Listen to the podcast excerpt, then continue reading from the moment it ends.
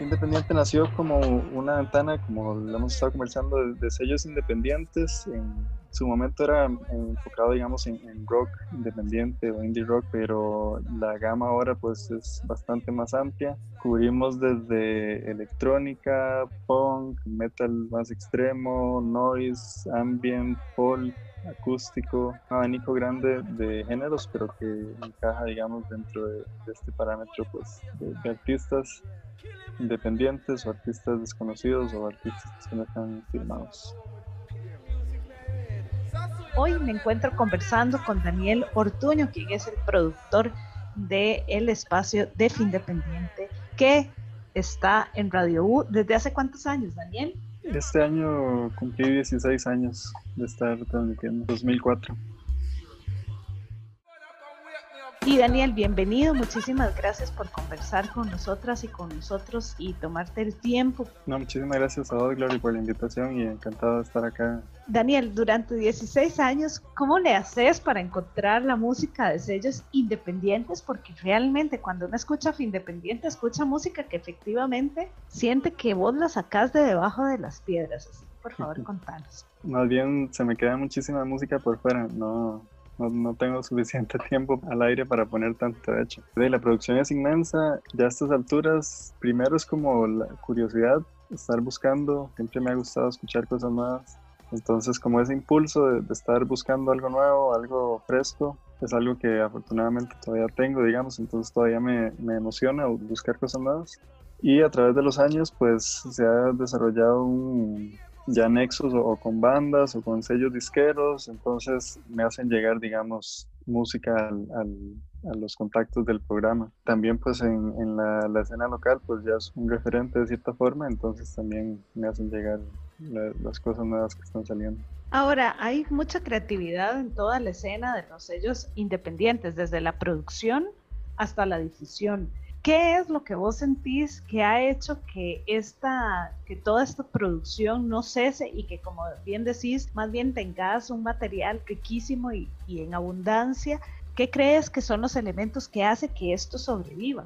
Pues yo creo que principalmente a, a, los creadores, a los artistas, la mayoría tienen como este, esta urgencia, este ímpetu de, expresarse, a pesar de, que no sea algo, digamos, económicamente factible o que haya una ganancia implícita, digamos, monetariamente, nada más por el simple hecho de expresarse. Entonces ya a partir de ahí, pues siempre va a haber creación musical. Más bien los casos de música creada, digamos, con fines comerciales, diría yo que son los menos, digamos, en el, gran panorama de, la gente que está creando música. O sea, viene de un impulso personal, primero que nada. No siempre van a haber los canales para que esta música se vuelva masiva. Entonces, alguna gente la subirá a internet por su cuenta, otra gente tendrá una plataforma de un sello pequeño, tal vez, si tienen suerte, y después alguna que otra gente o aspirará a algo más grande o lo fichará a algo más grande digamos, cuando se vuelve más famoso. O, se diseña desde un principio, ya hablando de música comercial, con ese propósito, digamos, de tener unos bienes Para vos fue a nivel histórico un punto de quiebre para que estas personas en general dijeran, no vea, la escena puede ir por aquí, lo comercial puede ir por aquí, pero nosotros y nosotros otra forma y tenemos otra forma de hacer y de decir las cosas que queremos expresar. ¿Cuál para vos es ese punto de quiebre?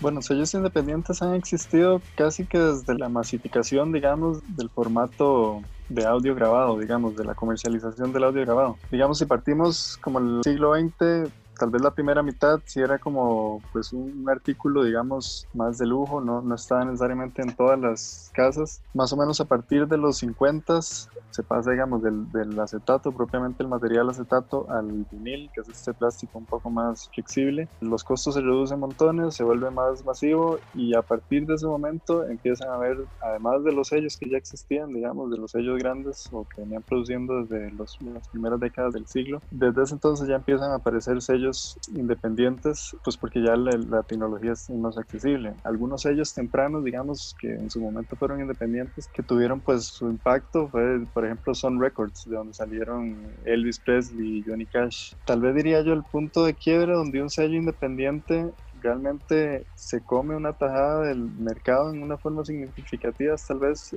a principios de los 60 con el sello Motown, que bueno, después se volvió un sello gigante, fue absorbido por otros sellos todavía más grandes, pero Motown digamos que logra romper esa segmentarización que existía en el mercado gringo de, de música de raza, le llamaban ellos, y radio, en cuanto a digamos promoción en radio, en música de raza y música pues el resto de la música, según ellos. En ese momento la, la música de afroamericanos empieza, digamos, a hacer un crossover al, al mainstream gringo.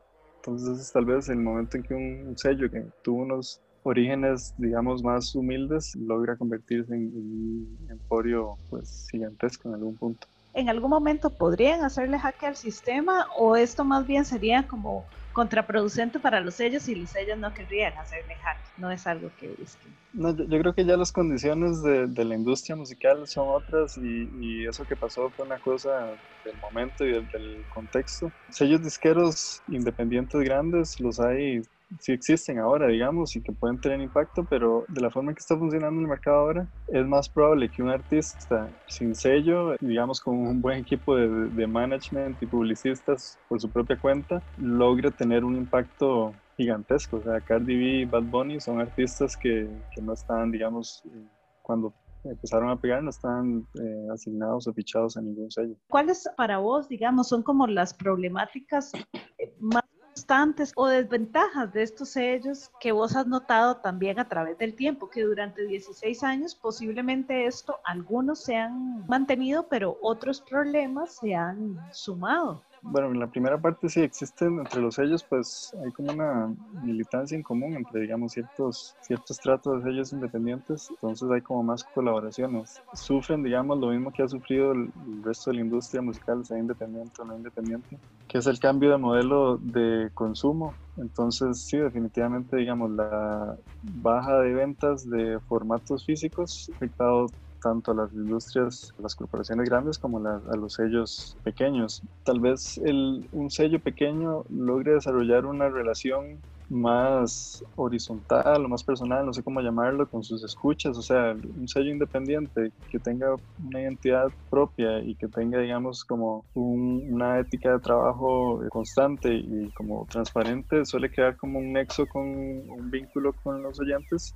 que van a apostar por ese sello y van a consumir ese sello, digamos, o van a confiar en el criterio de ese sello. Entonces, eso ayuda a que se mantengan, digamos, que, hay, que hay una audiencia que esté dispuesta a consumir ese material que estén sacando, que tal vez no pasen sellos grandes en que la gente pues ni siquiera está pensando en eso, como, ah, mira, que, que ir a sacar EMI este mes que viene, ¿no? O sea, si les llega algo de EMI es porque fue tal artista que, que, pegó en radio o en tele o algo así, pero no necesariamente, digamos, tienen esa, esa fidelidad de parte de la audiencia. Yo creo que eso les ayuda a mantenerse. Sí, definitivamente algunos sellos han sufrido esa baja de venta de discos y muchos que empezaron a operar, digamos, en los momentos que estuvieron bastante estables. A principios de los 2000 y 2010 tuvieron que cesar producción, digamos. Otros, los más fuertes, todavía se mantienen, pero sí es algo que ha afectado a todos.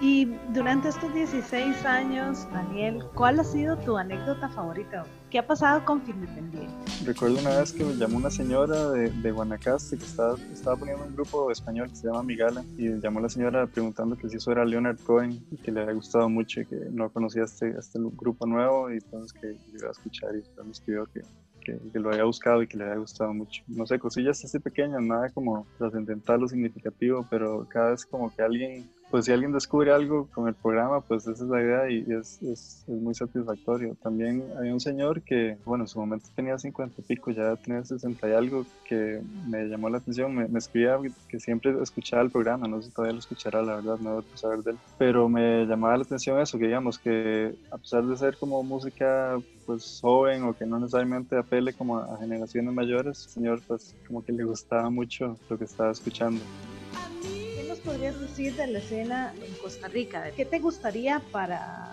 que se haga para el país? ¿Qué nos hace falta? ¿Y qué soñas principalmente para, para la escena independiente? La escena aquí pues siempre ha tenido su buen nivel de producción, en todo hay como altibajos o hay como olas, de repente hay picos de de actividad, de, de, creatividad, de producción, que de repente pues merman un poco más. Creo que lo que falta es un poco más como de, de organización, específicamente hablando como de la escena llamémosla alternativa, indie, etcétera. Tal vez hay otras escenas un poco más organizadas, digamos. Ligándolo un poco con todo este tema de los sellos independientes de otros países, digamos, acá en Costa Rica creo que no, no ha habido todavía un, sello que funcione de la manera en que funcionan los sellos independientes de otras partes del mundo, digamos, que tienen como una, una dirección curatorial y pues están, tienen lanzamientos constantes, tienen, digamos, una forma de trabajo, una plataforma, digamos, creo que eso todavía no se ha dado acá. Será interesante ver si alguien se anima a hacerlo, digamos, y que o sea, han habido intentos, pero como que no duran mucho.